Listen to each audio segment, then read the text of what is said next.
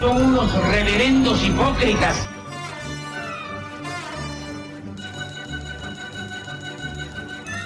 ¿Por qué no suben a la tribuna a responderme si son tan hombrecitos? Tú te puedes reír, tú puedes decir lo que tú quieras, pero tú mientes.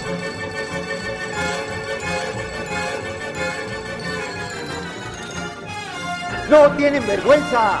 ¡No tienen cara! Cállate, chachalaca. Bienvenidos a Política Nacional. Disculpe si nuestras netas se le estrellan en la jeta. Y por favor, sea serio.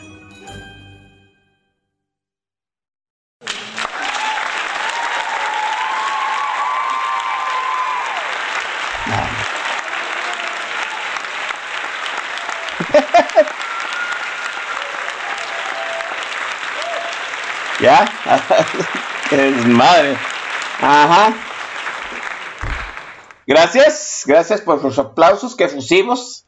Digo, son pocos pero sectarios, lo suficientes, los necesarios.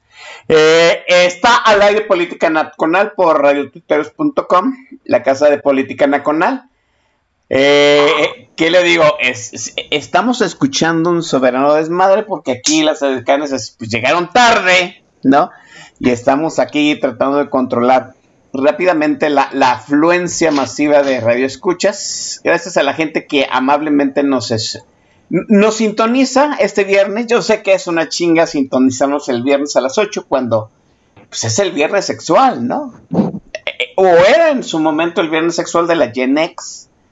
No, no sé ahorita cómo califique el viernes, ¿sí? Pero pues qué bueno que están con nosotros, ¿no? Gracias a la eh, fanaticada comparativa que está ahí ya este, echando desmadre en el tag de la estación. Oiga, no me había fijado que el Chief Luis Moa le dio una manita de gato a, la página de la estación, que bueno, se le agradece enormemente. Por cierto, el Chief Luis Mora cumplió años esta semana. Ya perdí la cuenta de cuántos lleva, pero ya anda cuarenteando, ¿no? Ya, ya anda pasando de los 40. Le mandamos un abrazo inmenso al Chief Luis Mora, que es este pues, el Master and Commander de esta estación. Mora le dio una manita de gato a, la página de la estación. Que, bueno, a, ver, le voy a pedir a, al invitado que me está regresando el, mi voz chillona. ¿No? Bueno, eh, gracias a la gente que está ahí en el Taja, la gente que con todo, con todo respeto e insistencia, a veces mentándonos la madre, nos pide el podcast eh, inmediato. Los podcasts salen entre martes y miércoles, muchachos, para que no se me desesperen ni se me precipiten, ¿sí? Hay que darle su tiempo al equipo de postproducción que dirige, eh, pues el... Eh, ay, se, me olvida quién es el jefazo de postproducción. A ver, pásenme el, apuntador. Ah, sí, sí, sí, sí el Fauna Bastard, ¿no? Eh, un abrazote al Fauna Bastard, por cierto, que este, tiene su sede allá muy, muy cercano a, a la ciudad de donde es nuestro invitado el día de hoy, ¿sí? que, creo, creo que la gran mayoría de este, la, gente de política nacional eh, radica en el bajío del país, ¿no? Al menos el, el jalacables de lujo. Digo, yo no, vamos, es la cola del bajío que hace el occidente del país, Guadalajara, ¿no? Pero el Fauno Bastard, el Maicedon Vix, que es el Master and Commander, pues eh, viven en el estado de Querétaro. Oiga, eh, hoy trajimos de invitado a, del lujo, este, pues a un consentido ya de este congal, por supuesto, vino la primera vez así todo temeroso y nos dejó sorprendidos por su este didáctica para explicar temas complejos y yo cada vez que este son temas en donde está inmiscuido Rocío o el licenciado Manuel Bartlett pues le, le llamo porque pues es el, es el único que nos pone temas este, de energía a nivel de piso, ¿no? Para que es como el, la contrarreforma eléctrica, la reversa eléctrica para Dumis. Está con nosotros Santiago Arroyo. Santiago, buenas noches, hermano. Muy buenas noches, mi hermano Chavira, ¿cómo estamos? Muy buenas noches a toda la gente bonita que nos está escuchando en Radio Tuiteros y de nueva cuenta, como siempre, un placer estar en, este programazo, eh, calentando la misma silla que calientan otros grandes y pues vamos a darle, vamos a desmenuzar esta, e, esta cochinada de, reforma, pero no sin antes y a petición de, nuestros amigos tuiteros, del Jules y de toda la banda, vamos a mandarle un saludo al licenciado Barlet. Por favor, una, dos, tres.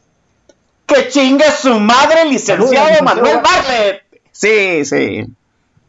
Así debe de ser. Entonces ya abriendo oficialmente este, con este saludo ya tradicional para el sector energético, pues vámonos dándole. Sí, aquí, este, oiga, Santiago Arroyo ya trae grupis, ¿eh? Digo, no tiene la inmensa cantidad de, grupos que tiene el señor Monroy, que algún día lo invitaremos aquí, pero sí, mira, ya trae su, su estela de mamadores, por supuesto que bueno por él. Eh, haremos las menciones correspondientes en el momento oportuno en que empiece a sonar pues, el playlist que, eh, mm, cuya curaduría es de Santiago. Pero mientras vamos a lo que venimos, ¿no? Hay que hacer la pausa de de tratar de inducirles eh, una sinapsis en su cerebro y hablemos de la reversa energética. Oiga, ¿cómo se, cómo se han puesto las cosas en el país para que, pues qué decirlo, ¿no? Que López Obrador apueste su resto.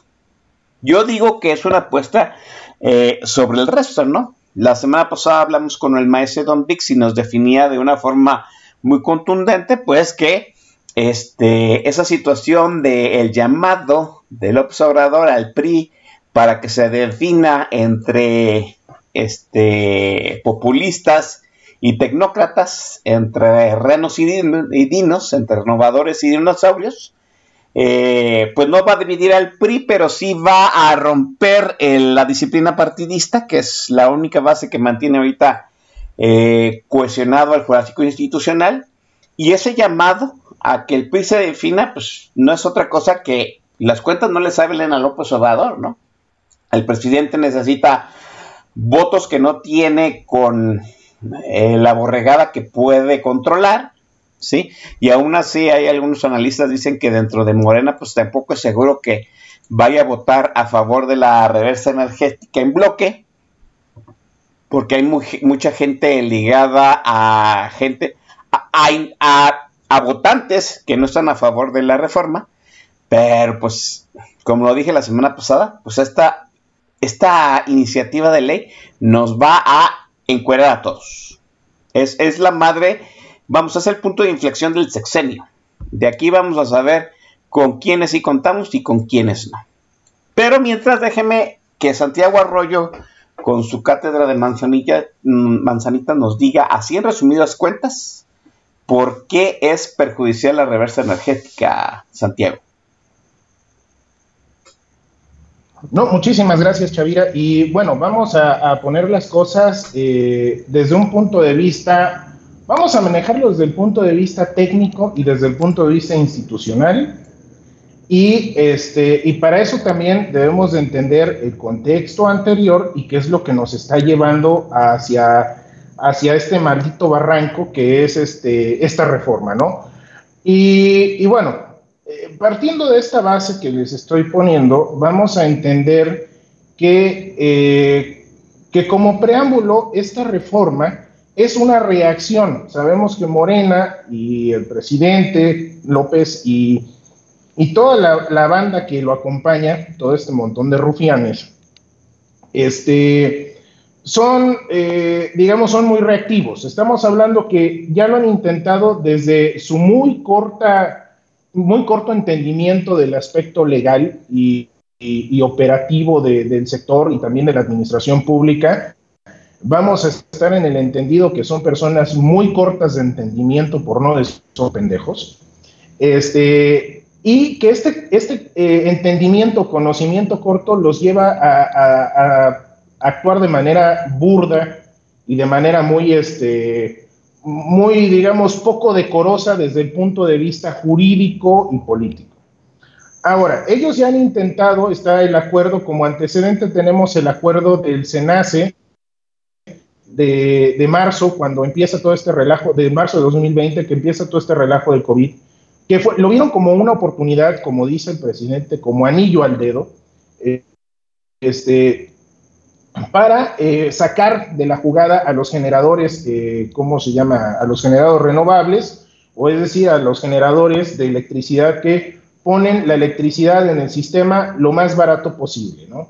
Se inventan un montón de locuras, que la intermitencia, que cuando este, es invierno, ya lo dijo Nale hace, hace unos días, que cuando es invierno y cuando hace frío, este, no hay aire y que no hay aire eh, y no hay sol, está nublado y no hay energía y que valió madre. ¿no? Finalmente así lo, lo, lo, plantean ellos.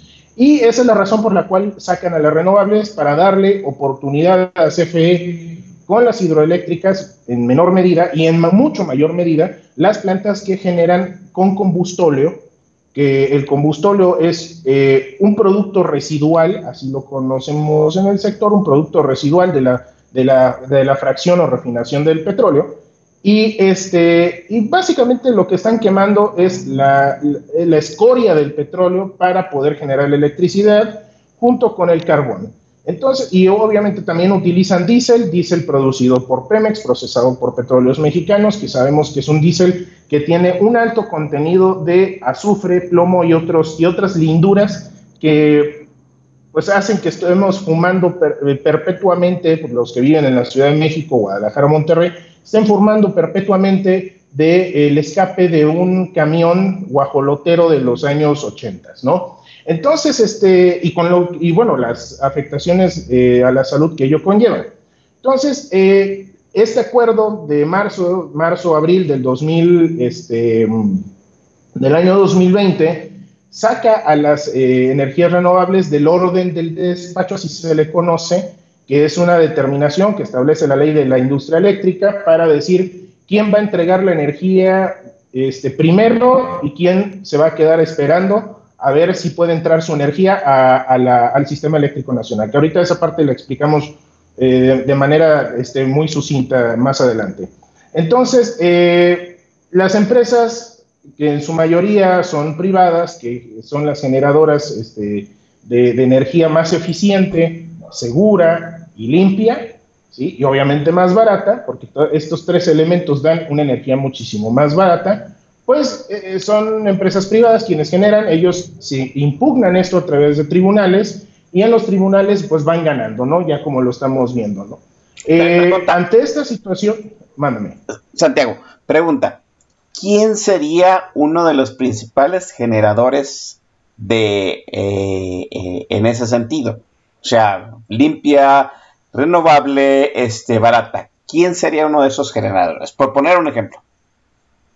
Mira, de hecho, eh, a diferencia de lo que maneja el gobierno o lo que dice el licenciado Bartlett, entre paréntesis, que chinga su madre, el licenciado Bartlett, cerramos paréntesis, este, realmente no hay, son empresas mexicanas, son, consorcios de inversionistas, eh, fondos de inversión, que utilizan tecnología de las empresas que son este, señaladas por el gobierno y que es lo que nosotros estamos que se calzonea en todo el, ¿cómo se llama?, las redes sociales. Ahí dice Almirante que Iberdrola, sí, Iberdrola proporciona tecnología, pero finalmente son empresas de capital en su mayor parte extranjero, pero con componentes y operadores mexicanos. Es decir, son empresas mexicanas, empresas privadas, consorcios, en donde en algunos casos algunas de estas transnacionales meten inversión a través de dinero o a través de tecnología. ¿sí? ya sea tecnología solar o tecnología eólica. Lo que pasa es que hagan de cuenta que es este como cuando compramos un coche de estos chinos, ¿no? Este, estos, de estas marcas chinas que utilizan componentes de, de Hyundai, que utilizan componentes de Kia, de BMW, de Volkswagen y así, y arman un coche chino, ¿no? O sea, pero finalmente eh, tenemos la tecnología y los componentes de, de, estas empresas transnacionales, pero aplicados ya legalmente y en, la, y en la práctica por empresas que son 100% mexicanas. Por eso, si nosotros revisamos eh, la lista de acuerdos del Poder Judicial de la Federación de los juzgados especializados en esta materia, o vemos los, los, este, los acuerdos de la CRE, vamos a ver así que eh, energía del Bajío 5, o eh, Energisol, o Solecito Feliz, SADCB. O sea, agarran, son estos consorcios que agarran, crean esta empresa y son los operadores, ¿no? Los permisionarios. A ver, entonces déjame aterrizarlo la Iberdrola es como quien pone, vende los motores, pero los que manejan los motores y al fin y al cabo los que generan la energía son, eh, son empresas mexicanas que están amparadas pues, con, la, con la reforma que, vamos, con la ley que está actualmente en vigor, ¿correcto? Sí, es más, vamos a traer otra analogía de, esta, de este tipo y esta analogía va para los baby boomers. ¿Se acuerdan de los camiones Dina? Sí. Sí. Bueno, estos camiones Dina, una empresa mexicana, al 100%, tan mexicana que los camiones estaban culerísimos, ¿sí? pero utilizaban motores Cummins. Es cierto. Sí. Entonces, eh, entonces eh, utilizaban Packard, ¿no? O también motores Packard o Siemens. Es lo mismo. Es, la tecnología es de un chingón como Siemens, Packard o Cummins, pero aplicada en un armatoste mexicano. Correcto. Esa es la misma analogía para este, cómo son estas empresas. Entonces, sí, vamos a ver este, estos ventiladores, estas turbinas eólicas con la marca Vestas o con la marca Siemens Gamesa o con la marca este, Iberdrola, pero es porque es tecnología de ellos, ¿sí? Es tecnología de estos compas pero la operan empresas que son 100% mexicanas, con empleados mexicanos, con ingeniería mexicana, con este, todo el tema financiero mexicano, ¿no? Así más o menos está, establecido. Eh, así es más o menos como operan. Eso de que dicen, ah, es que Iberdrola este, está trabajando. No, güey, no está trabajando Iberdrola. O sea, Iberdrola les pone ya sea la lana o la tecnología o ambas cosas, ¿sí? Entonces, eso es lo que, lo, lo que, lo que sucede, pero finalmente es dinero de mexicanos, de bancos, de fondos de inversión y de, bueno, también de, empresas internacionales, incluso de estas empresas, ¿no? Para también romper un poquito ese mito de que, ah, es la maligna Iberdrola, ¿no? O que, no, no, no, no, no, a ver, espérenme tantito, ¿no? Son empresas, son consorcios, son un, pozole gigante empresarial en donde brindan lana, tecnología o ambas cosas. Bien. Sí, más o menos, no sé si así queda claro esa parte, ¿no? A mí me ha quedado clarísimo. Ok, perfecto. Entonces vamos, a, vamos avanzando en el tiempo. Llega Nale, es el acuerdo Nale, por ahí de junio, julio de, del 2020. Ocurre lo mismo que ese, ese acuerdo es un ese acuerdo de CENER, el acuerdo NALE, fue una reacción al freno judicial del acuerdo del SENACE, del Centro Nacional de Energía, ¿sí? que es manejado por funcionarios de la 4P. Y después, igual, es frenado, suspendido y se va al cajón de, a dormir el sueño de los justos. Y como reacción, el presidente López Obrador y sobre todo el licenciado Barlet, porque él es el que creó esta, esta reforma, esta reforma salió del piso 8 de, de la, ¿cómo se llama?, de las oficinas centrales del CFE, de ahí salió. Entonces sale como reacción a este último freno jurisdiccional ¿sí? que fue a raíz de activistas ambientales, algunas empresas, no todas, pero también fueron activistas, personas, empresas y la Comisión Federal de Competencia Económica. Todos estos actores lograron frenar y como reacción tenemos este mamotreto llamado reforma eléctrica. ¿sí? O sea, pero entonces, entonces lo primero que intentó la administración de este sexenio fue, vamos, este, inactivar la ley actual para que dejaran de operar este, esos concesionarios este, particulares. O sea, como diciendo, sí existe la ley, pero no la vamos a, no la vamos a dejar trabajar.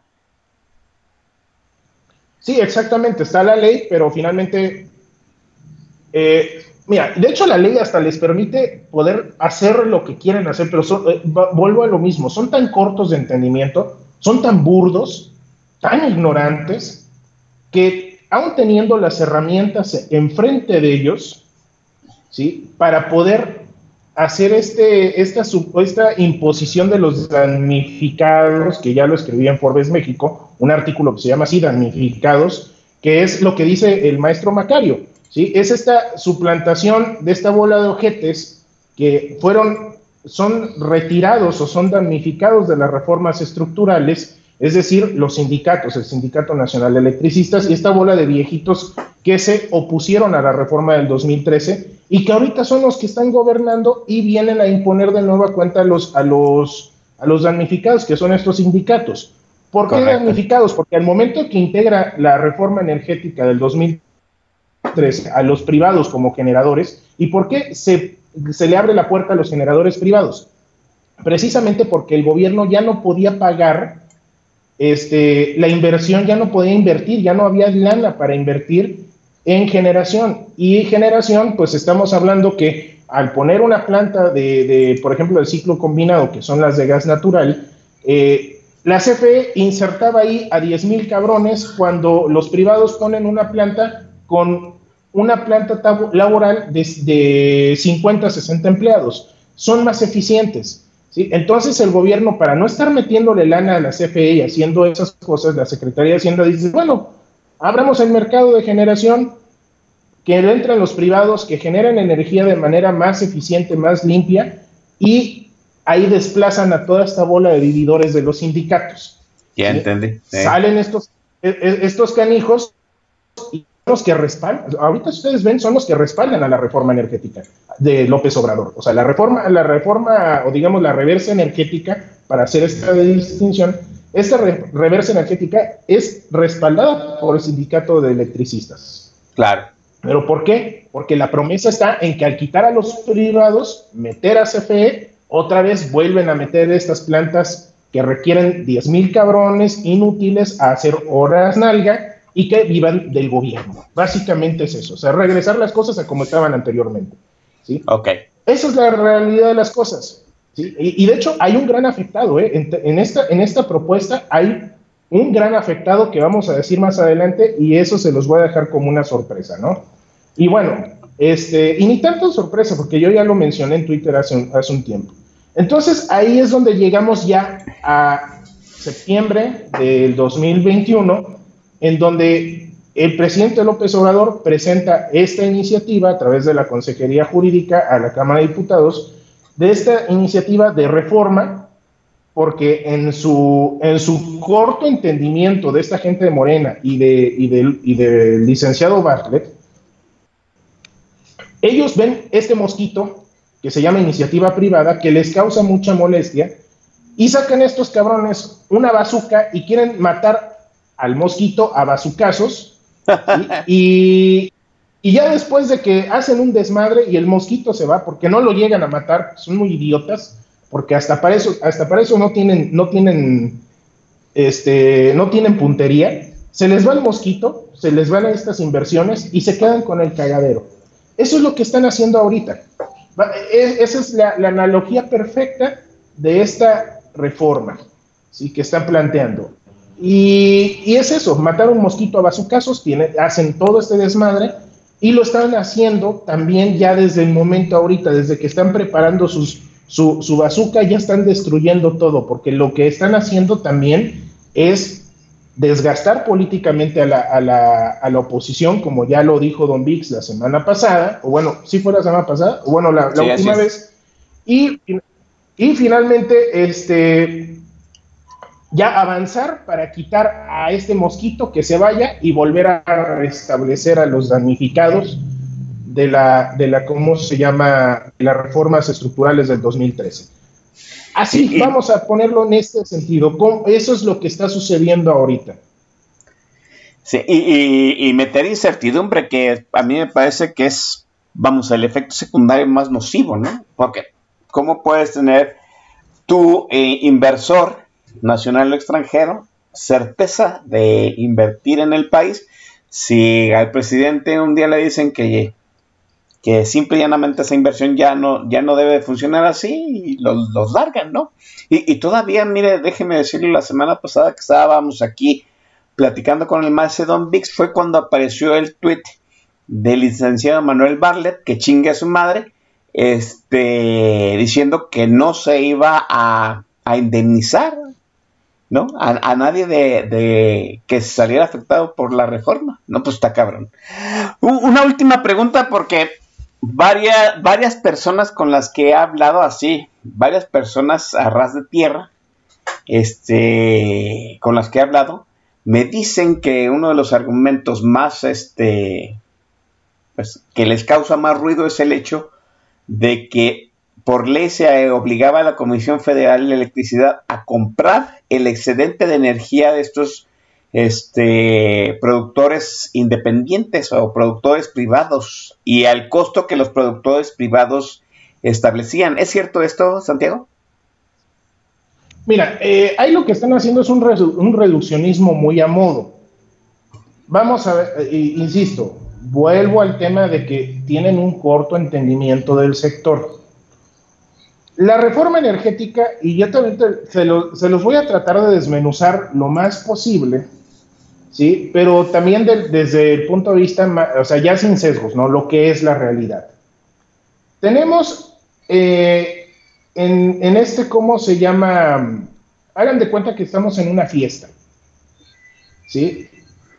En esta fiesta hay una mesa con dos pasteles, un pastel gigante y otros, y una mesa, y en esa misma mesa a un lado hay una charola con tartaletas, con, con muffins, con muffins, con donas, lo que quieran. ¿sí? Este, entonces tenemos en esta mesa, a, en este pastelote gigante, es, este pastel es el sistema eléctrico nacional. ¿sí? Y en el otro, en la charola donde están los muffins, estamos hablando que son los productores independientes y la generación distribuida. La generación distribuida, ¿cuál es? Los paneles de las casas. ¿sí? Es decir, todo lo que es de media a baja tensión. ¿sí? Y son los paneles de las casas, bueno, que no nada más son paneles, también hay ciclos combinados ah, que se llama cogeneración eficiente. ¿sí? Es, es decir, hay de gas natural, este, hay también de biomasa, de biogás, de, este, ¿cómo se llama?, de diésel, de combustóleo, pero bueno, normalmente esta generación distribuida se va o es tendiente a usar tecnologías que son más baratas y eficientes. Correcto. Ergo, la energía solar, ¿sí? Y la energía eólica. Entonces tenemos todos estos chiquititos, todos estos, estos, estos muffins. Y tenemos el pastelote, que es el, el sistema eléctrico nacional. Este, estos, postres, esta mesa de postres en esta fiesta, tenemos alrededor a muchos meseros. Y estos meseros son la CFE y los generadores. Y estos generadores y comercializadores y todo lo demás van a llevar este, estos postres y estos pasteles a los este, a los comensales, a los invitados a esta fiesta, que son los usuarios, somos nosotros, ya sean nuestras casas, nuestras empresas, los famosos Oxos y todo eso. Entonces, dentro de este sistema eléctrico nacional, ya tenemos ahí a los generadores, ¿no? Tenemos al gobierno, que es la CENER, el SENACE y la CRE, y estos tres elementos son los que van a poner el orden y van a decirle a los meseros cómo repartir este pastel. Porque al final del día los meseros también son cocineros y ellos pusieron una lanita para la lanita se llama hechos financieros y también es potencia. Entonces se pusieron los ingredientes y se hizo este pastel y ahora lo van a repartir para llevárselo a sus comensales. Correcto. Entonces, en este, ahorita vamos a hablar de los postres, de los chiquitos. Vamos a hablar del, del sistema eléctrico nacional, que es este pastelón que adentro del Sistema Eléctrico Nacional está el Sistema Nacional de Distribución y el de Transmisión. ¿sí? Este, y esos son controlados por el SENACE. Entonces los, los, dueños de la fiesta le dicen al SENACE y a la CRE, órale cabrones, ya pónganse a repartir el pastel. Y aquí están las reglas, ¿eh? Se llama Ley de la Industria Eléctrica, Ley de Transición Energética, Ley de los órganos reguladores coordinados en materia energética, y los demás acuerdos y resoluciones, disposiciones administrativas de carácter general. Todo ese marco regulatorio y normativo es la forma en que vas a entregar y cómo se va a repartir. Entonces, la CRE y el SENACE se ponen de acuerdo y, y, la CRE le dice al SENACE, a ver, SENACE, tú vas a repartir, tú vas a darle ya pedazos de pastel, que es esta potencia, a los meseros atendiendo ¿sí? a, a los tres puntos que habíamos mencionado, que es eficiencia, seguridad y sustentabilidad.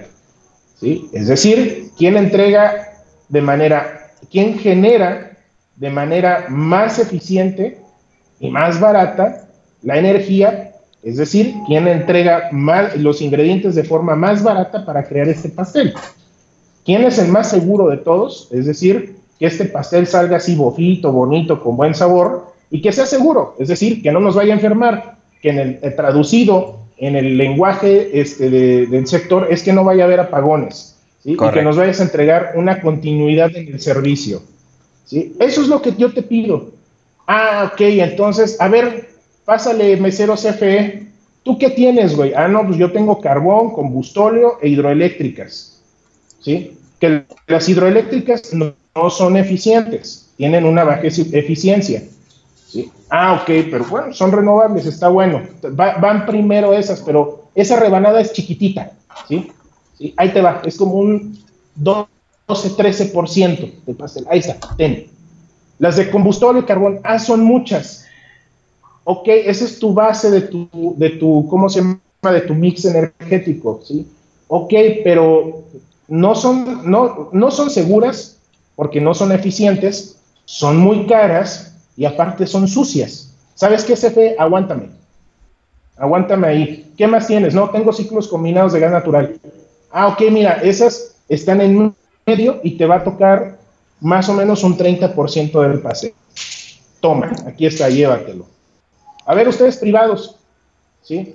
Ah, y le dice CFE, levanta la mano y dice CFE, oigan, este, es que yo tengo aquí con Iberdrola en la ventosa. Ah, ok, ¿qué es eólica? Ah, bueno, pues sabes qué, llévate un pedazo más grande, llévate otro 17, 20%, nada más por ese campo. Y ahí vienen los privados, todos los demás, y empiezan a repartir pedazos más grandes del pastel para llevárselos. Así está repartido y así se reparte la potencia. Ahora, eso es, este, eso es de manera muy general el cómo es la generación y el reparto de la energía y cómo la van a llevar a los usuarios.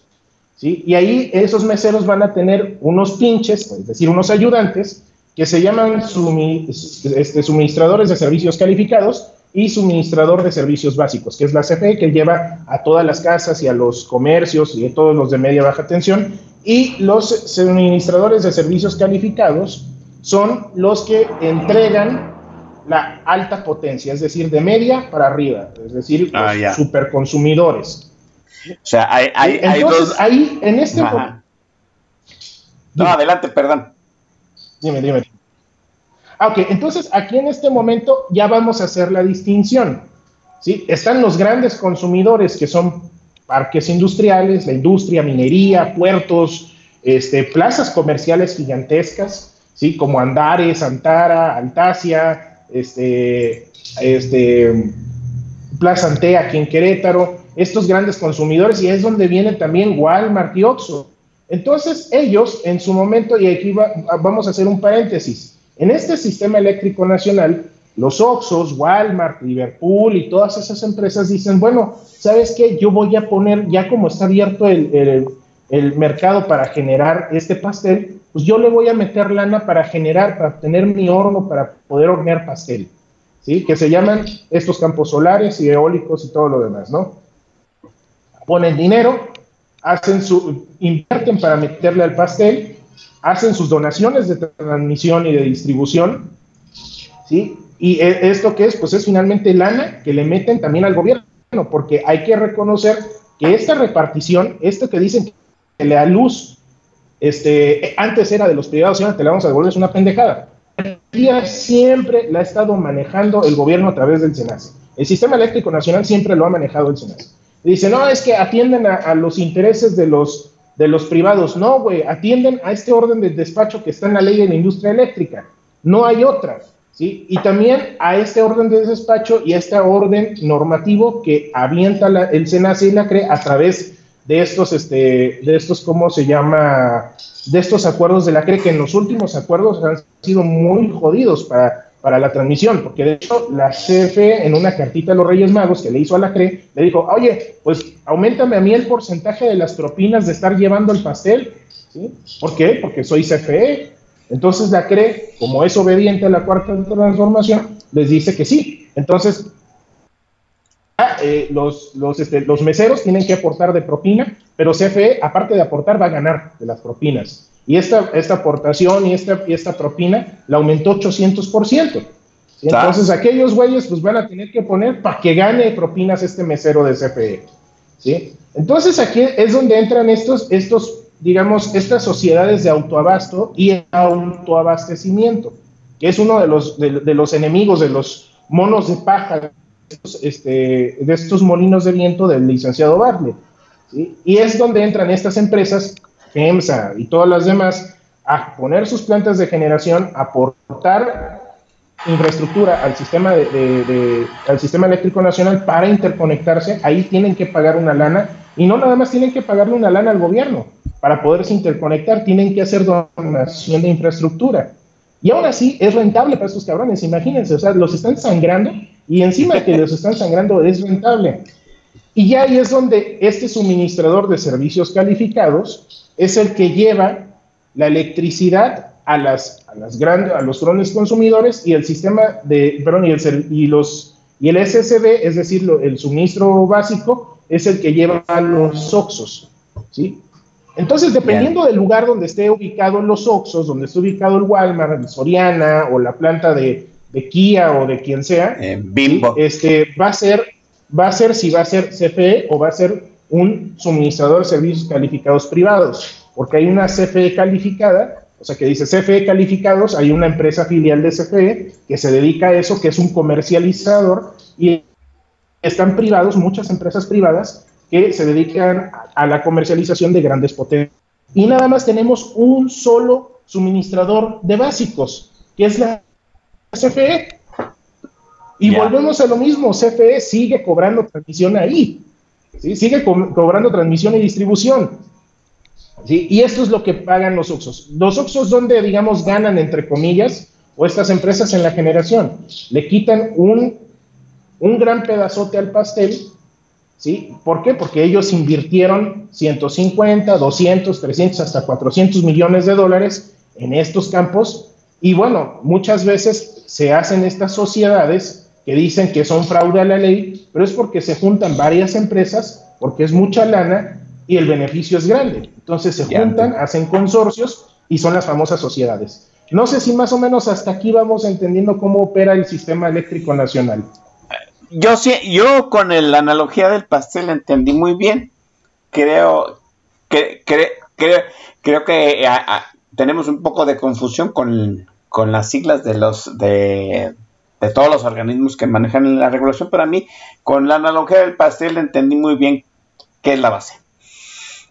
Ahora, sí, digo, y es que es, entre, entre, lo complejo trato de hacerlo lo más, lo más digerible, ¿no? pero más o menos así está el, el, cómo se llama este, el, lo que es nosotros este pastel gigantesco, que es el Sistema Eléctrico Nacional, lo llamamos MEM, que es el Mercado Eléctrico Mayorista. Y ya después está la mesa de postres o la charola de los muffins. Bien, démosle un respiro. Este, ah. Pequeños generadores. Bien, creo, creo que tenemos un delay, nos estamos eh, subiendo. Démosle un respiro a la gente para que vaya a hacer el refil de la bebida. Y vamos comenzando con el playlist para luego venir ahora de todo, de todo este entramado alrededor de los pasteles, qué es lo que quiere quitar López Obrador y cuáles son las repercusiones que vamos a tener. Venga la primera intervención musical tuya, Santiago. Perfectísimo, mi estimado Chavira. Pues bueno, eh, ahora sí va de mi cosecha. Esto, esto es mío. Este, este playlist salió de mi corazoncito. Sí, digo, yo soy una, una rocola eh, andante, una rocola con sobrepeso y patas y barba. Y, este, y así como escucho, este, escucho a los Acosta, escucho este, mi banda el mexicano y todas esas cosas, también tengo gustos refinados como el buen Pablo Macluf. Y en esta ocasión les traigo una, este, un score de, una de mis películas favoritas, eh, de Clint Eastwood, que es el bueno, el malo y el feo, es de Ennio Morricone.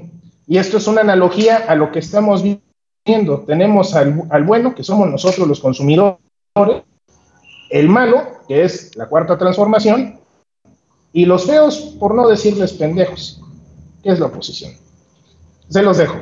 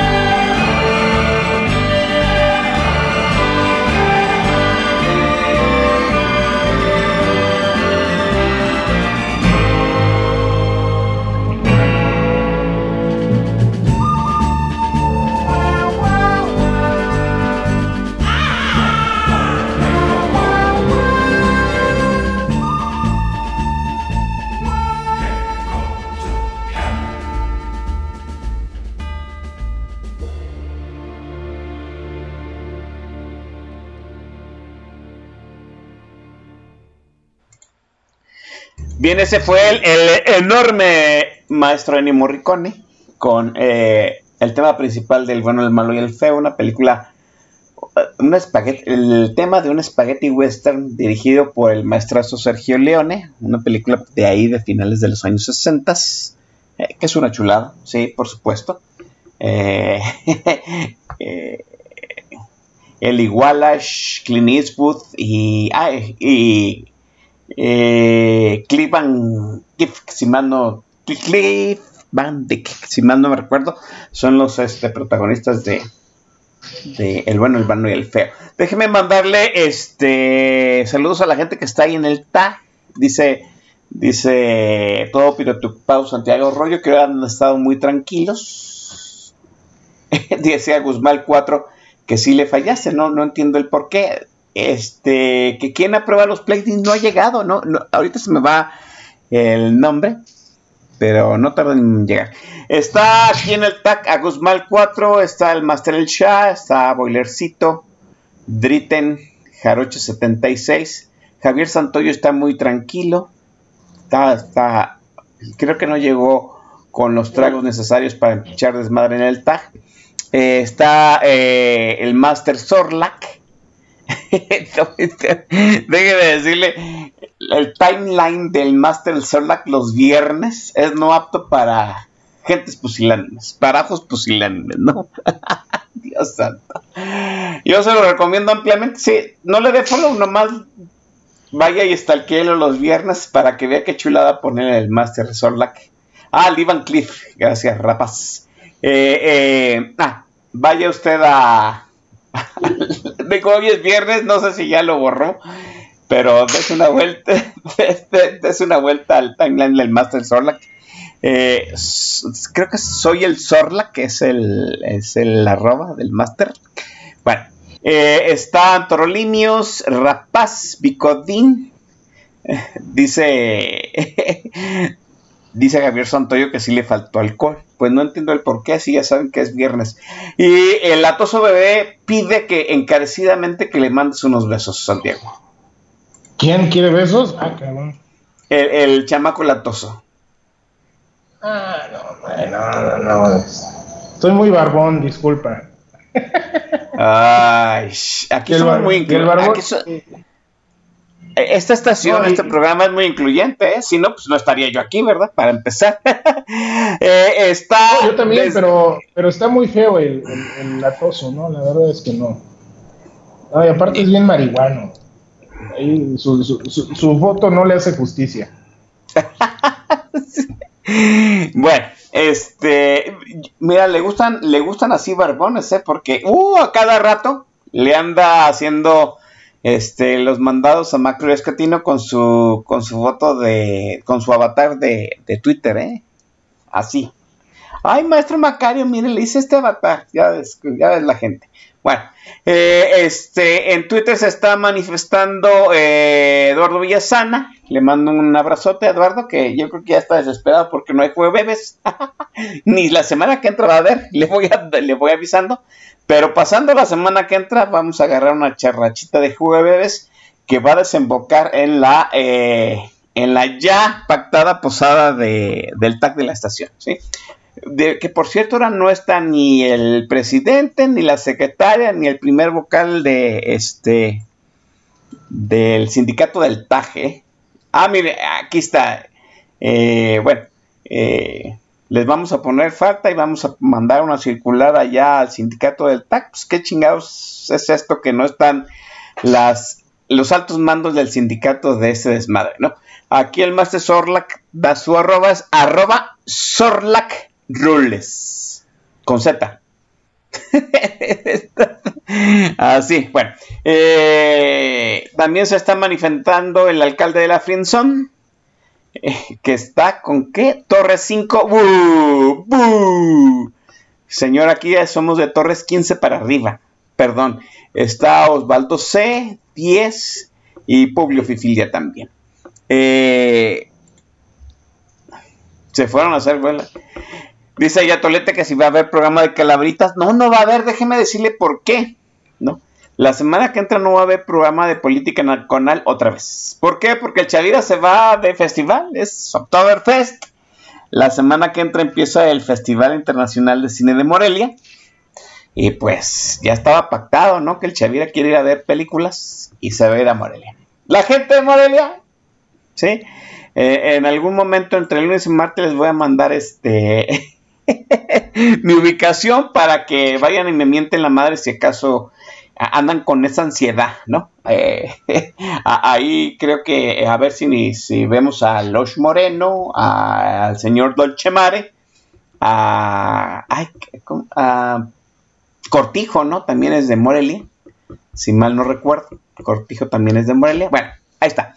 Eh, entonces, quédese sentados en actas que la semana que entra no va a haber programa, pero ya después de, esas, de, ese, de ese, después de este viernes sí ya no hay más vacaciones hasta, hasta Navidad, ¿no? Hasta que terminemos en la posada del Taj. Eh, Potrillo de León. Miren, Potrillo del León nos anda restregando en la cara un Torres 10 de 20 años. Un Torres 20. ¡Ah! Así es. De, de 15 para arriba ya está. Ya lo podemos incluir en el club, ¿eh? Potrillo León. Sí. Eh, Dice Eduardo Villasana que va a presentar una moción en el, en el sindicato del TAC para que los vales de Walmart se valen, se cambien por vales de Liverpool. Uy, pues qué fifi, ¿eh?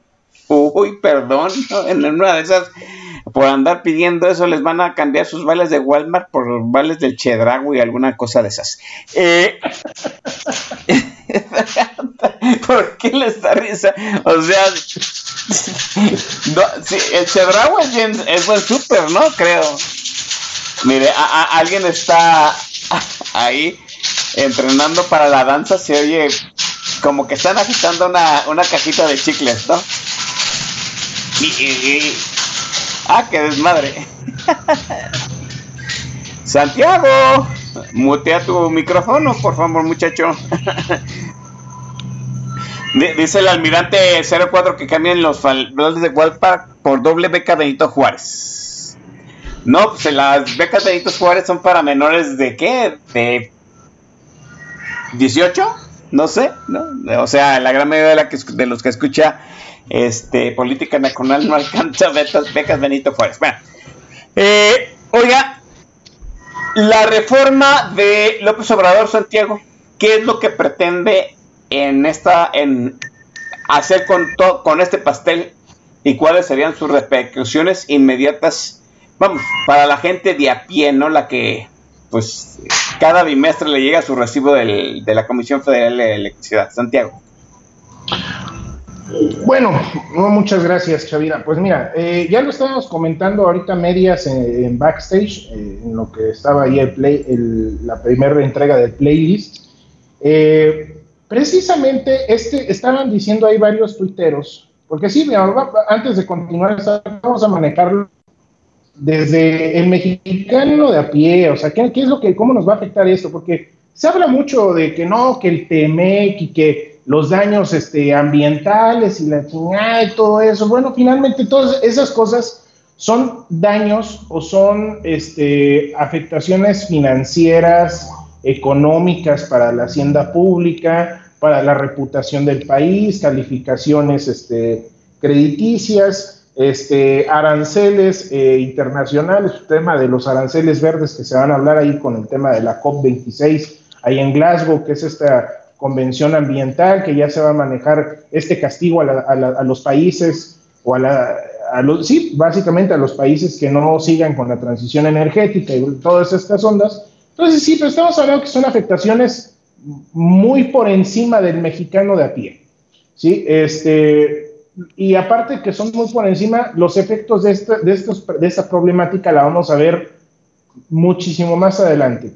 A la gente le interesa saber y yo me incluyo en ellos, es qué carambas nos va a pasar a nosotros. Y ya estamos viendo una probadita que es ahí donde retomo lo que estábamos platicando backstage, que ya no lo termine, ya no terminé la idea, pero aquí lo retomo. Los ficheros están refiriendo, no, es que tengo un incremento muy manchado eh, en diferentes medidas, ¿no?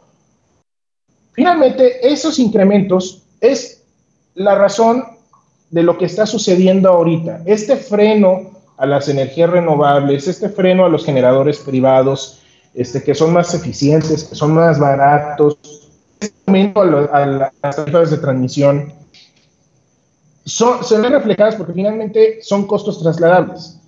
El estar generando con terminales o plantas de carbón, de combustóleo, entregan menos potencia, es menos eficiente, contaminan más, es decir, la potencia que se entrega al sistema es menor.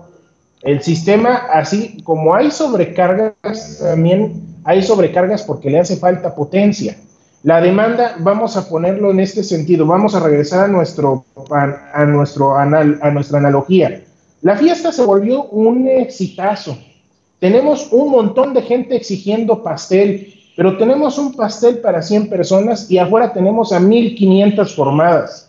Esa situación ¿sí? va a generar apagones, es decir, que el, que está repartiendo el pastel, que es el SENACE, le diga a, lo, le diga a los meseros, ¿sabes qué, güey? Ya no vas a poder llevar este, a la mesa 5, que es Querétaro, ni a la mesa 6, ni a la mesa 1, ni a la 20, que es Yucatán, Campeche, Quintana Roo y las Baja Californias.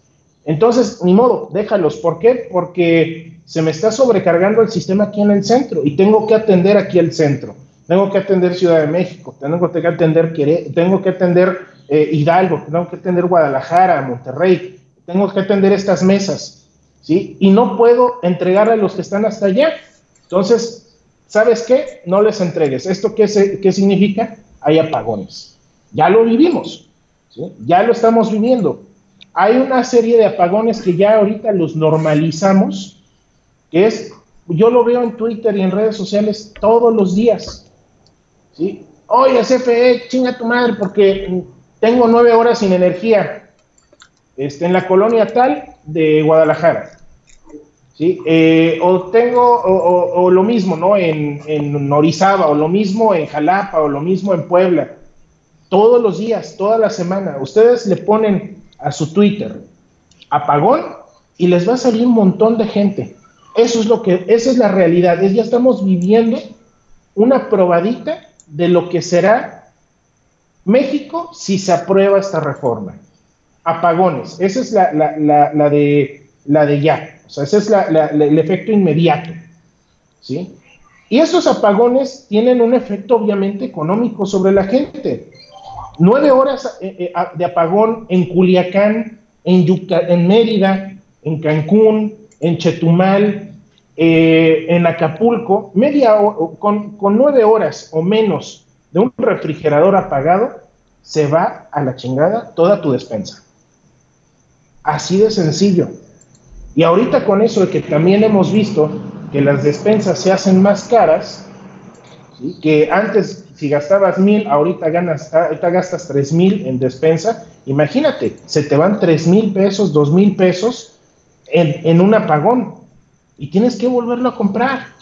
Eso es la, primera afectación. Ahora también viene la afectación a las personas que tienen tienditas, los yogures, los jamones, quesos, los que tienen misceláneas, todo eso es pérdida, todo eso es merma. Lo mismo va a suceder con las tortillerías y lo mismo va a suceder con muchísimas personas que dependen de la electricidad para trabajar.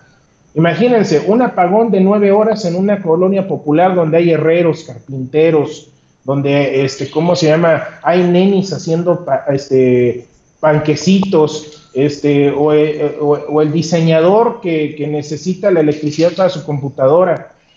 Estamos quedándonos, nos están empobreciendo y aislando. Eso es lo que va a suceder. Ya lo estamos viviendo. Lo que pasa es que la gente lo está normalizando. Así ya, ya ven como, ah, pinche pagón, ya ni modo, ¿no? Y ya, ya no pasa nada. Pero eso es una muestra. Hace cuatro años, cuando sucedió un apagón, era bien raro que sucediera un apagón. Y esto es una probadita. Y ahí tenemos afectaciones económicas y tenemos afectaciones personales. ¿sí? Nos hacen irnos a una vida más austera. Aquí están diciendo, no, pues ya nos va a quedar comprar latas de atún en agua, ¿no? Pues sí, cabrón, o sea, cuando antes comías... sí.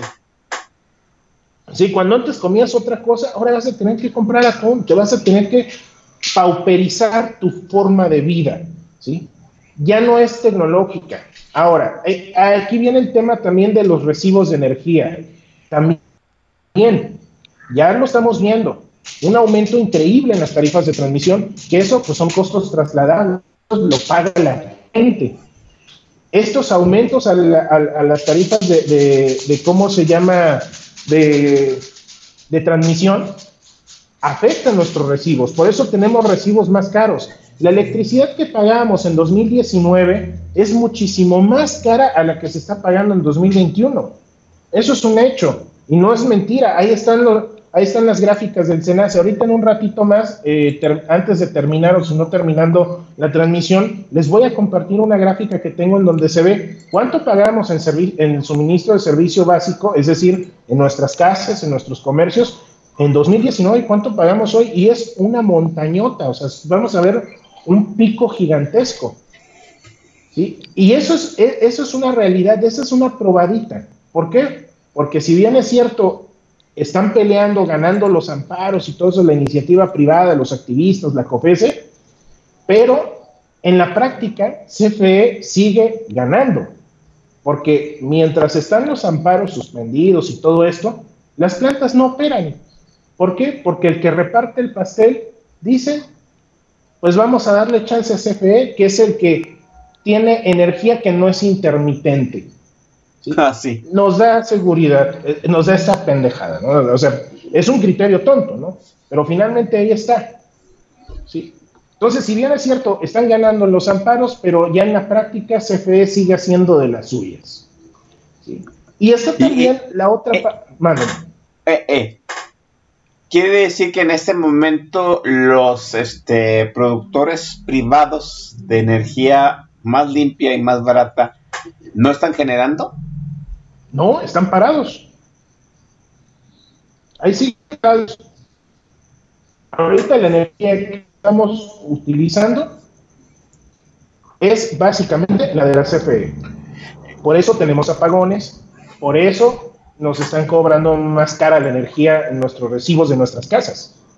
¿Por qué? Porque las plantas de combustible o de carbón son más caras.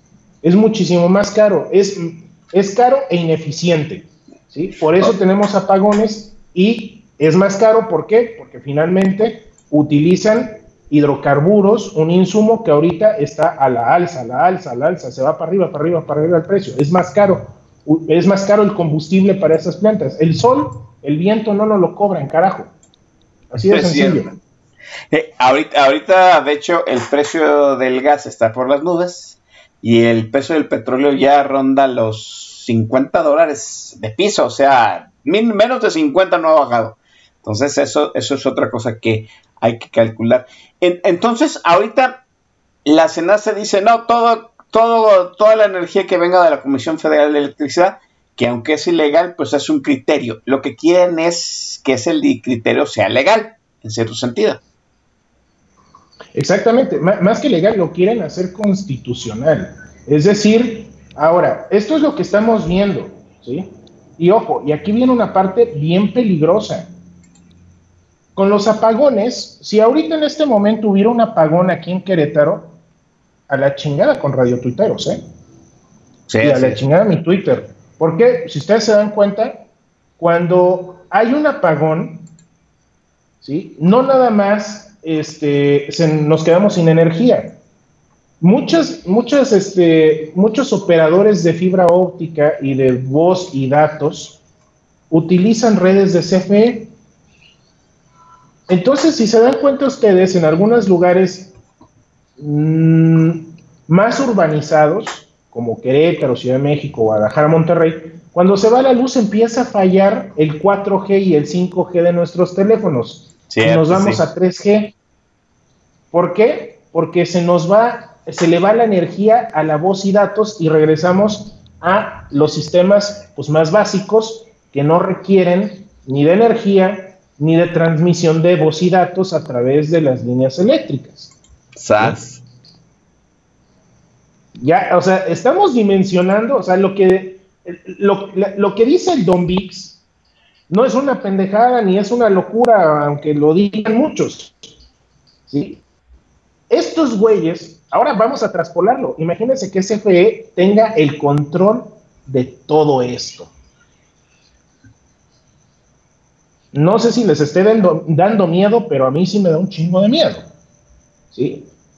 Que ya al momento que CFE tenga el control del sistema eléctrico nacional, porque ahorita lo tiene el SENACE y el SENACE tiene con qué defenderse. Pero imagínense que el SENACE lo, eh, eh, ya lo, lo desaparecen y lo agarra la CFE y que en la oficina del licenciado Bartlett se tenga el poder de bajarle el switch a una ciudad.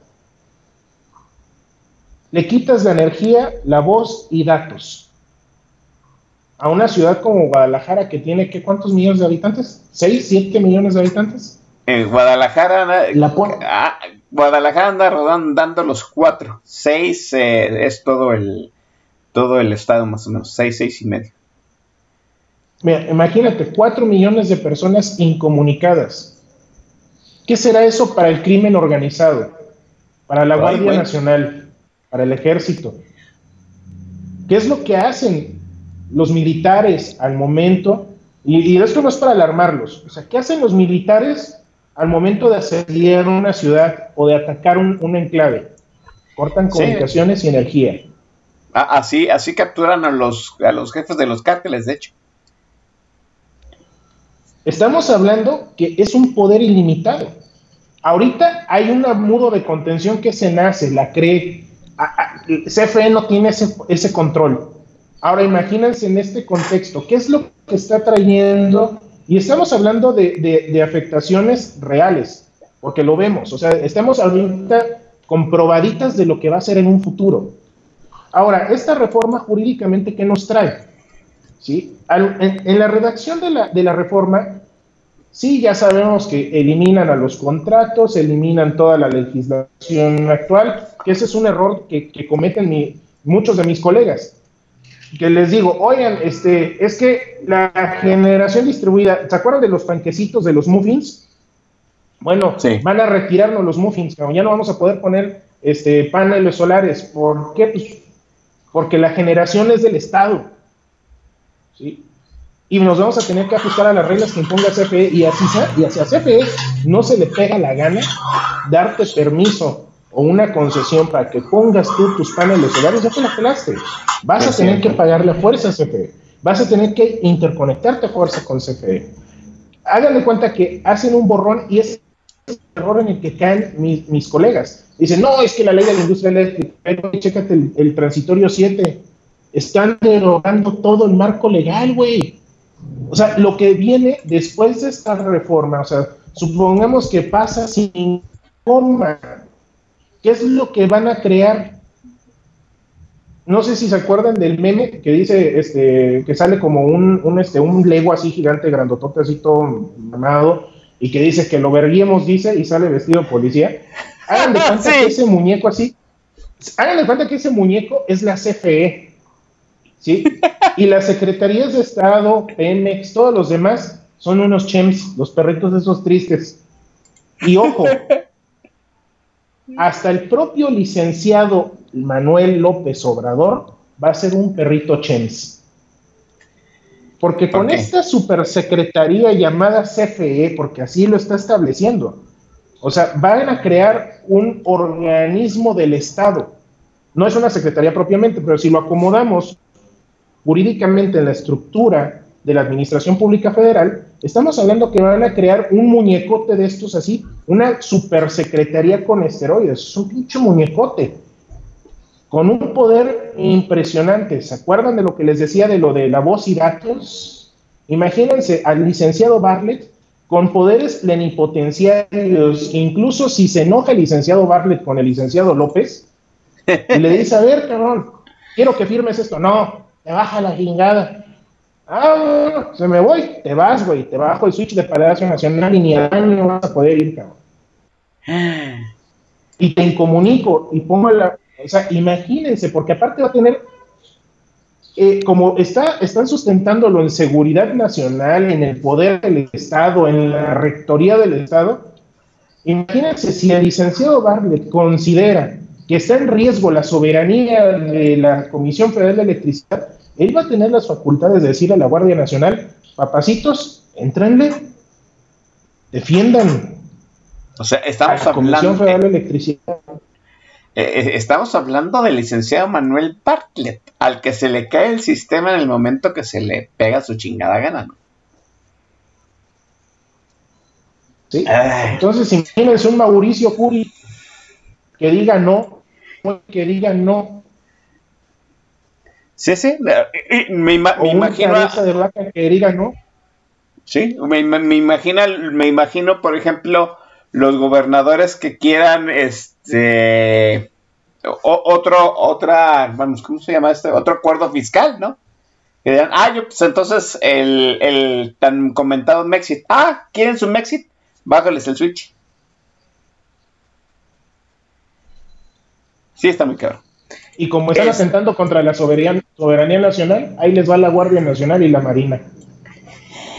Eh, mire, para. Vamos dejando la charla aquí para que se va. Vamos dejando la charla aquí para que usted se vaya a echar una lipus porque esto, esto sí está muy cabrón. Venga la segunda rola de tu playlist, este, Santiago.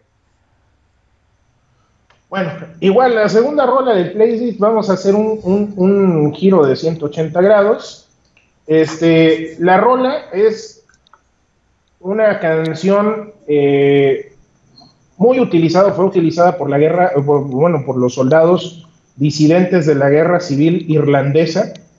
Este, y ya después un grupo noventero, ochentero de rock que metal llamado muy a tono a lo que tenemos que hacer como ciudadanos. Tenemos que resistir y ponernos bien pedos también. Va Whiskey de Yar, In con Metallica.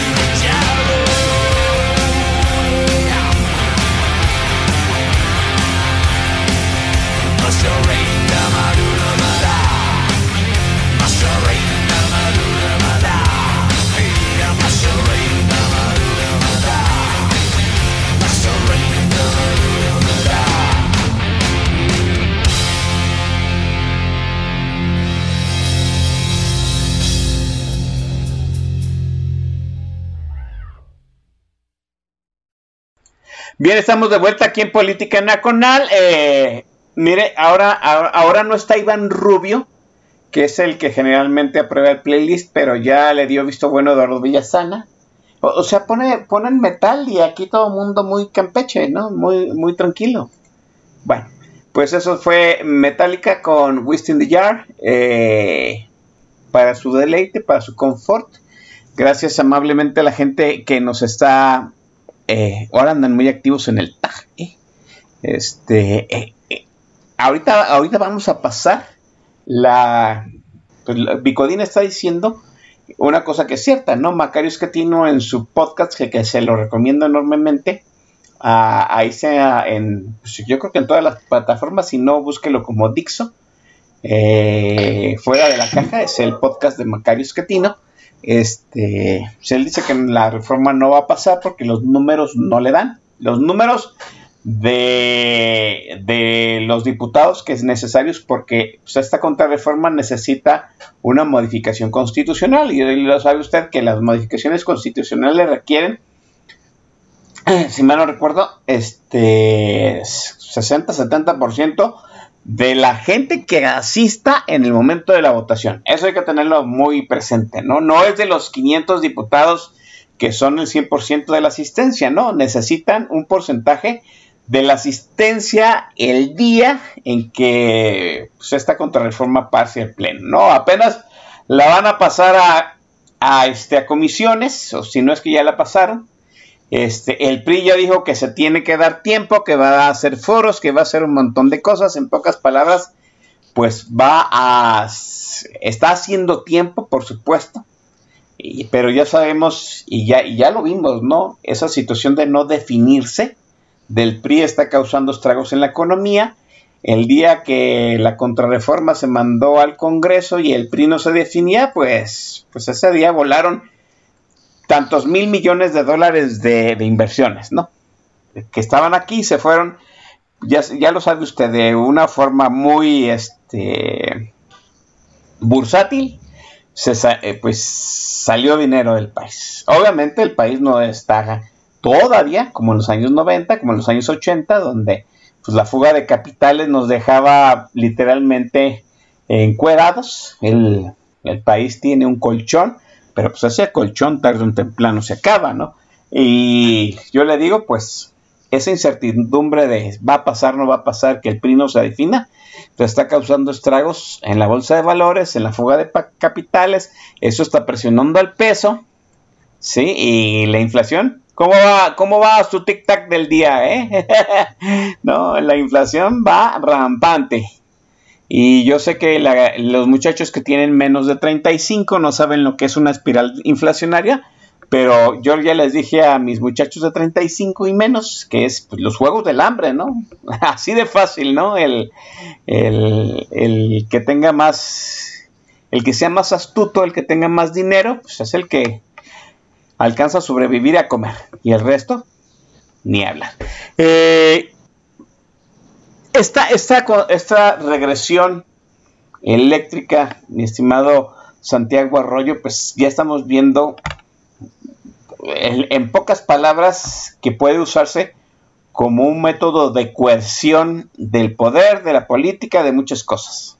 ¿sí? Es una contrarreforma que emanó, que salió, no de las filas de Morena, eh, ojo, porque eso es todo un dato, ¿no? Sino salió de las oficinas del licenciado Manuel Bartlett ya, ya planteamos aquí el hecho de que un gobernador quiera salirse del pacto fiscal, pues le, bajan el switch, que este que una que el sindicato de una empresa paraestatal se le ponga rejego, pues le bajan el switch. O sea, en pocas palabras, la energía va a ser, puede ser usada de, de alguna forma de, un, de una forma de control social, de una forma de coerción política, o sea, en pocas palabras, el licenciado Bartlett puede tener más poder que el presidente Santiago.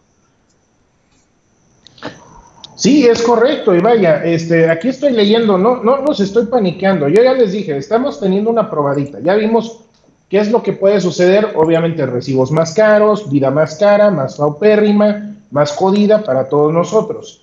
Pero ya, por eso hice ese hincapié en el este, se nos aprueba sin una coma. Va para Creo que estamos teniendo problemas con tu conexión.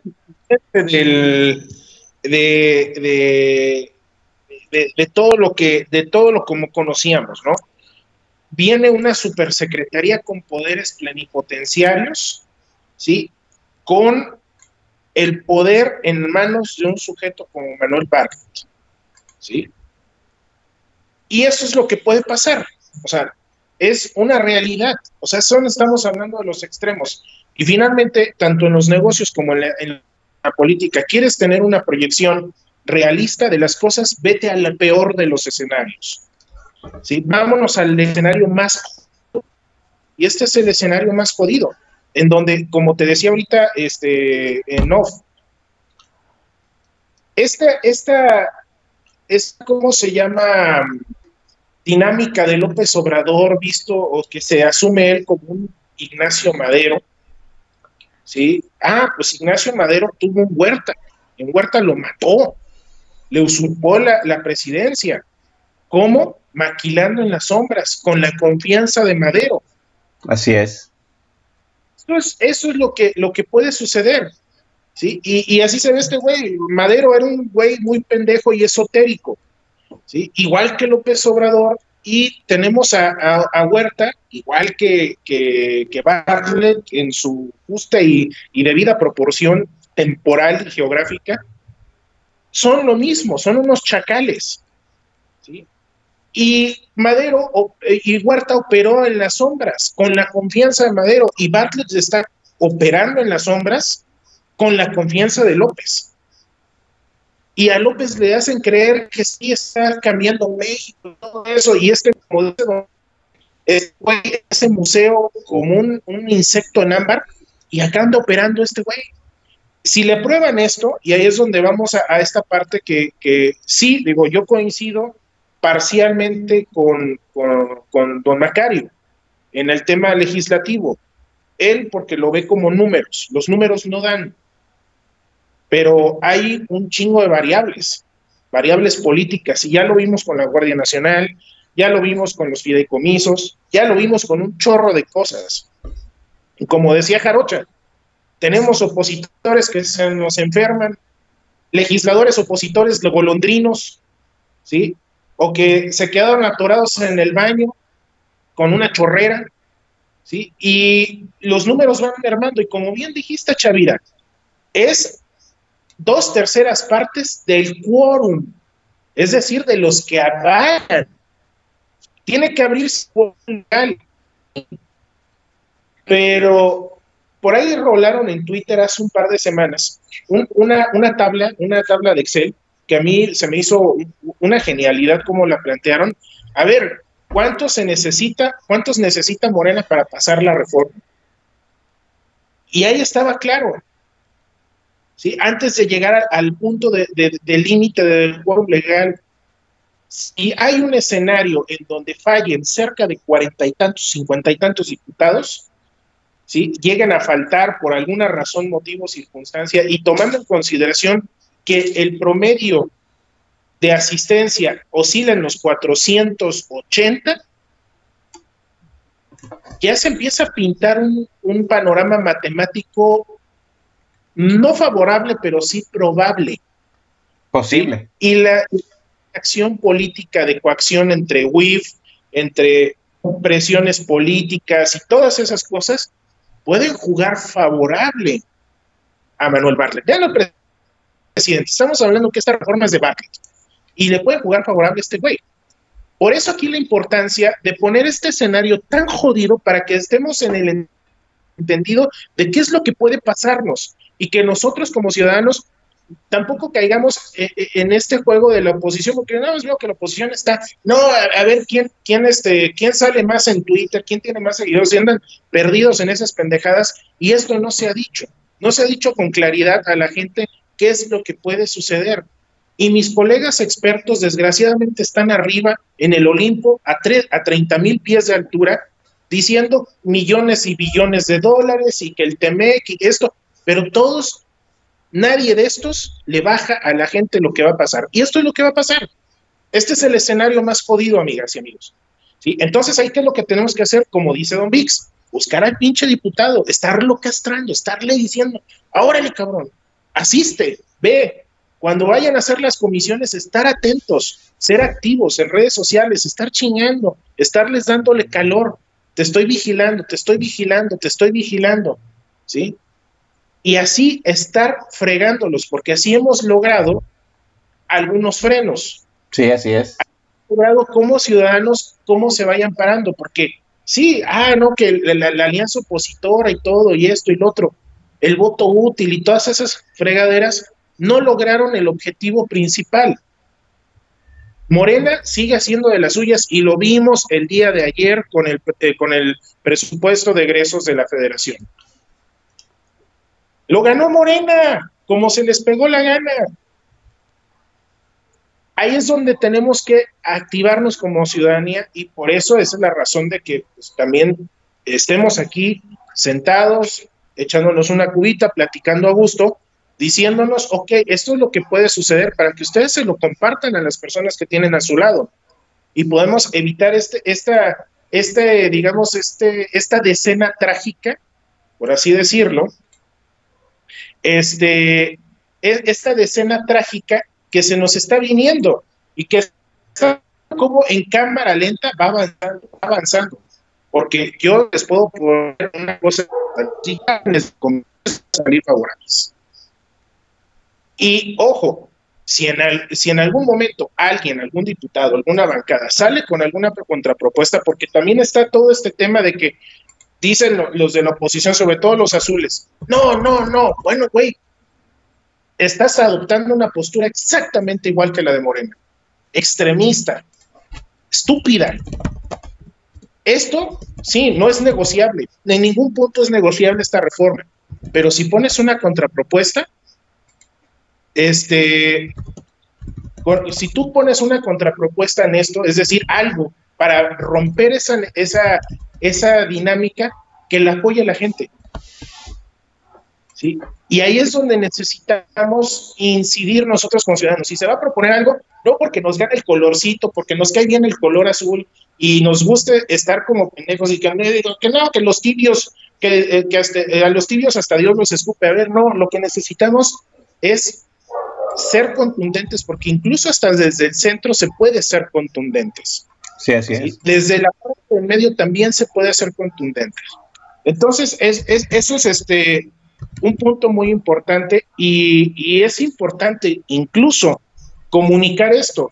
No es meterles miedo, amigas y amigos, en serio, es plantear el escenario más jodido para saber hacia dónde nos están llevando y ya nosotros como ciudadanos, como personas, pues estar empezando a joder, tanto en redes sociales y en, cualquier medio. De hecho, la Cámara de Diputados tiene los correos electrónicos, números de teléfono y todo para ir y fregar a los diputados. De hecho, ya por ahí el Don Vix armó una revolución en Chihuahua hace un poco, después de un space en donde eh, traían en joda, una semana trajeron en joda a un diputado del PRI, pero en joda lo, lo calentaron al pobre hombre, creo que hasta, hasta canceló su Twitter porque lo traían en friega y se ciudadanos ahí a, sus oficinas en Chihuahua y, el pobre hombre estaba pero bien calientito, lo traían bien azorrillado y eso, eso es lo que tenemos que estar haciendo, amigas y amigos, para también de alguna manera apoyar a nuestros legisladores de oposición, eso, hacerlos sentir ese calorcito, ¿sí? ¿Por qué? Porque lo que no, hacia, hacia donde nos están llevando es una situación bastante, bastante jodida. Bueno, pues ahí está el por qué, el cómo, el cuándo y el pues los escenarios catastróficos, ¿no? Es simple y sencillamente darle el switch de la energía eléctrica al licenciado Manuel Bartlett, que pues, ahorita es, no, no sé, pues el caballero sin más este más nefasto de todo este de todo el nefastísimo gobierno del observador. Hermano, vamos a, la rola, eh, a la cuarta rola que me pasaste, porque la tercera rola no funcionó correctamente y retornamos para despedir esta misión. Venga. bueno, ¿me escuchan? ¿Me escuchan? Sí, te escuchamos. Ay, perdón, es que tuve un pequeño lapsus brutus aquí con el micrófono y los audífonos. Eh, bueno, vamos con una canción. Este, esta un clásico estadounidense del Dixie Jazz de los años 20, de los años 20 de la época de la prohibición. Y con esta situación en, aquella época de la prohibición era una situación este, donde nos prohibían echar trago por un tema moralino, que es algo como lo que está sucediendo ahorita. Y, y finalmente esta, esta música, pues yo lo traigo a, colación, pues para acordarnos de, de, de hacer ese, esa remembranza de todos estos momentos en donde hubo resistencia por parte de la gente para que nosotros lo, lo, vayamos haciendo. Recordemos cómo esas personas hicieron este activismo social, hicieron este, esta, esta lucha contra el sistema. Y, este, y les traigo esta versión, un cover de un grupo este, bastante chistoso, eh, muy, muy millennial, muy, este, muy hipster, que se llama The Dead South, by Sunshine.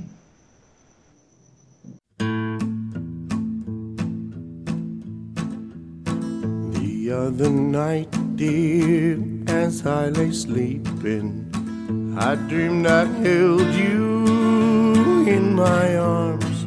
But when I awoke, dear, I was mistaken.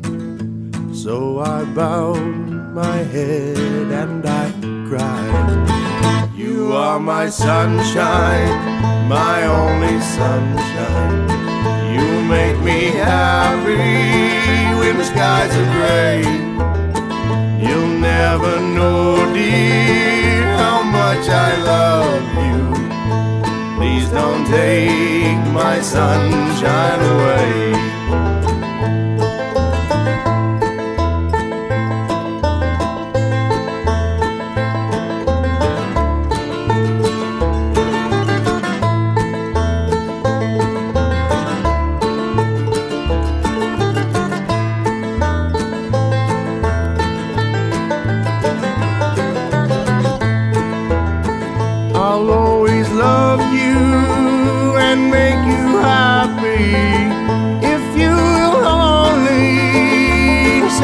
same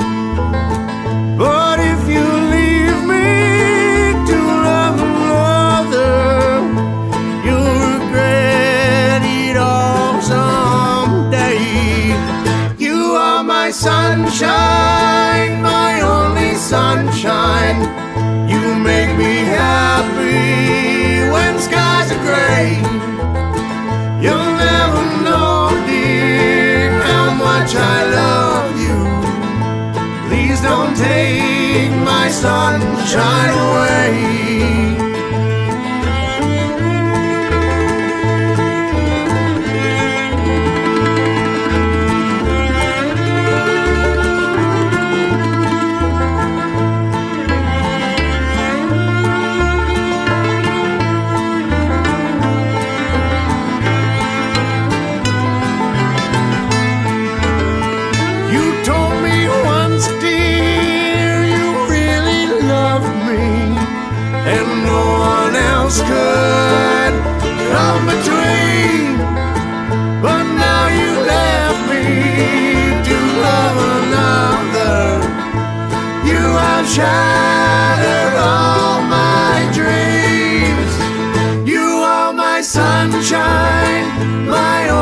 Sunshine. You make me happy when skies are gray. You'll never know, dear, how much I love you. Please don't take my sunshine away. Please don't take my sunshine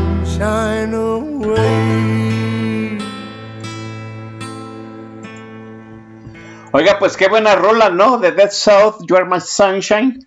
Qué buena rola. Este, aquí Potrillo en León está comentando en Twitter, ¿sí?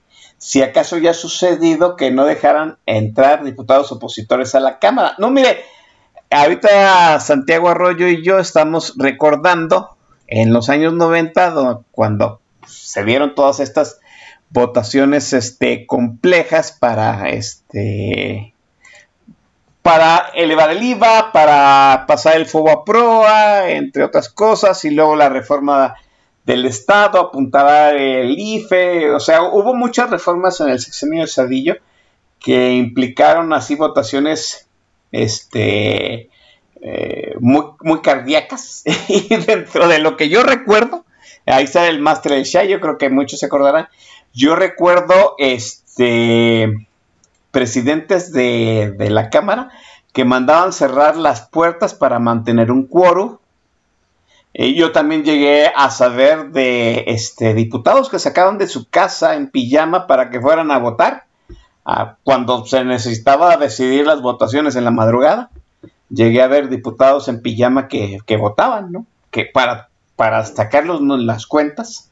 Eh, aquí a alguien, yo, yo no, yo no estoy seguro de eso, alguien me decía, este, a los diputados panistas que los hacían perdedizos por días, ¿no? Este, que los encerraban en los baños. Sí, entonces hay una, hay un sinnúmero de mañas para que, pues sí, ¿no? Los, los números cuadren en el momento en que pues ya la interlocución política, el chantaje este, económico, emocional, sentimental no da, pues todavía hay mañas para que el quórum de la Cámara se mantenga, para que los, eh, las votaciones cuadren.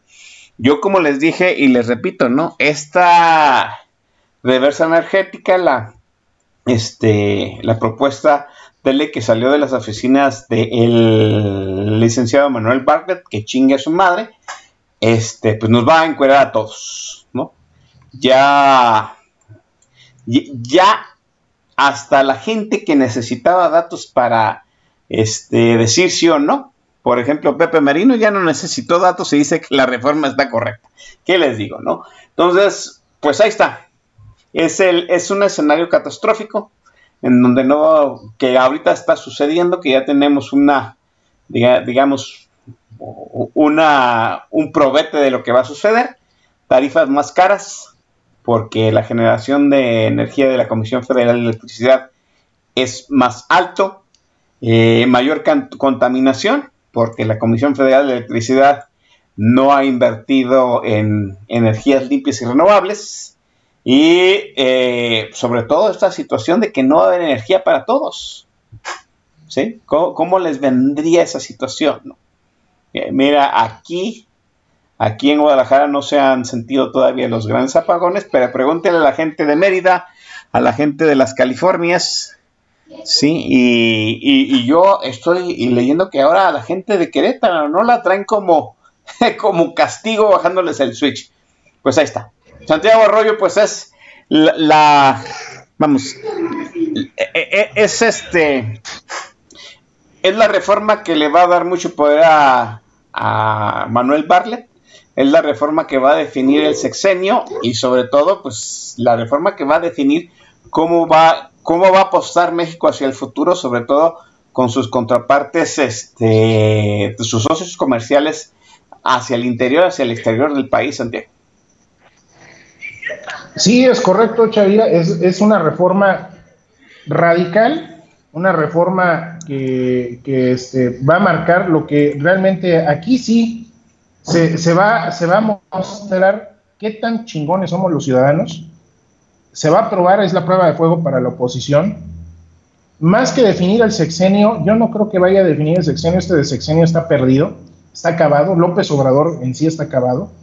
Lo que aquí es importante es cómo se va a definir el México de los próximos, de las próximas décadas, en manos de un sujeto como Manuel Bartlett, y la gente que está detrás de él, que son los potenciales sucesores de un hombre como él. Hay que detener a Manuel Bartlett, hay, que ponerle un alto. Eh, y finalmente, ahí es donde está la importancia de esto. López Obrador está minimizado. Esta reforma es una muestra de ello, porque finalmente eh, somete a la oficina de la presidencia, a esta supersecretaría, esta vicepresidencia energética o eléctrica. ¿sí? entonces, eso es lo que tenemos que detener, eso es lo que tenemos que trabajar, tenemos que mencionar a la gente que ahí eh, le están dando tole con el dedo, o sea, están finalmente usando mentiras. Y sí, esto es un tema muy importante ¿sí? Porque finalmente, bien tú lo mencionaste, ¿qué, ¿qué les parece un estado, una ciudad completa, sometida, incomunicada, así como Venezuela? ¿Sí? Ahora sí, literal, muchachos, la, la, y muchachas, e, esa cuestión de que nos van a convertir en Venezuela se está materializando poco a poco, ¿sí? Y hay posibilidades de detenerlo, hay que hacerlo. No es una cuestión que, que Estados Unidos nos vaya a salvar, a ellos les valemos madre, ¿sí? Este, estaban ahí refiriendo, no, es que ya los senadores dijeron, a, a los senadores les vale madre, ¿sí? Finalmente pueden litigar, son litigios que duran 5 o 6 años y le va a tocar pagar al que venga más adelante. ¿sí? Quizás López Obrador ni esté vivo para esos entonces. Es cierto. Entonces hay que, hay que, hay, hay, que verlo de esa manera. O sea, realmente no, no va a haber, los únicos que nos van a salvar ¿sí? Son los que están allí en la Cámara de Diputados y nosotros. estamos solos contra el mundo y contra un sujeto sumamente peligroso para el país, incluso para Morena mismo, que es Manuel Bartlett. Es donde los, los morenistas deben de, también de despertar y darse cuenta que están a merced de un sujeto que uno puso las tablas para matar a un agente de la, de la DEA, la razón por la cual el licenciado Bartlett no va de shopping a Houston, y también tiró todo un sistema electoral para darle el triunfo a quien él quería.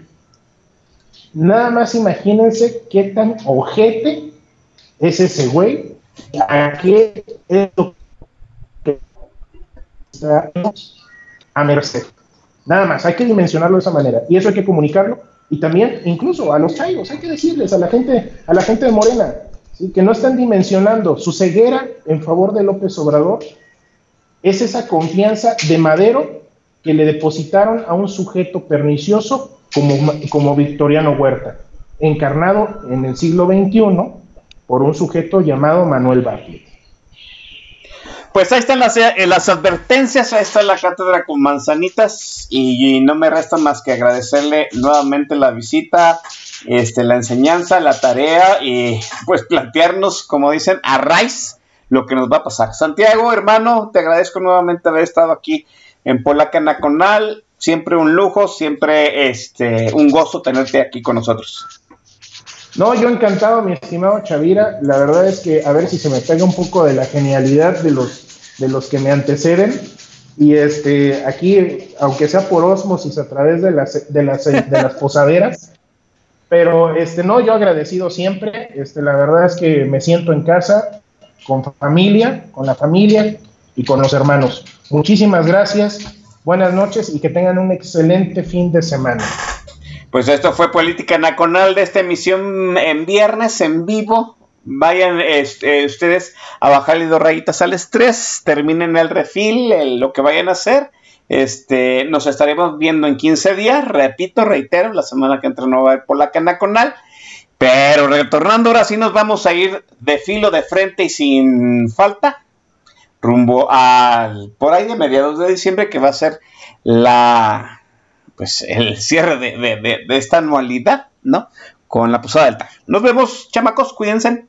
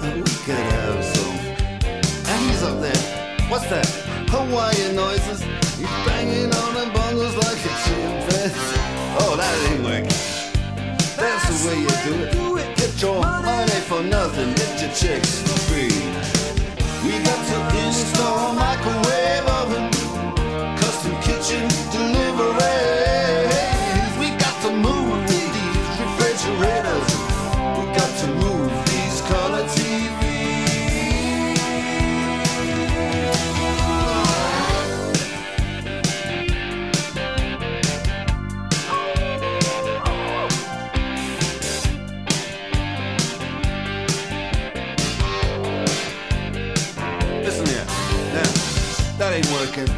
That's the way you do it. You play the guitar on the MTV. That ain't working. That's the way you do it. Money for nothing and your chicks for free. Money for nothing. Chicks for free.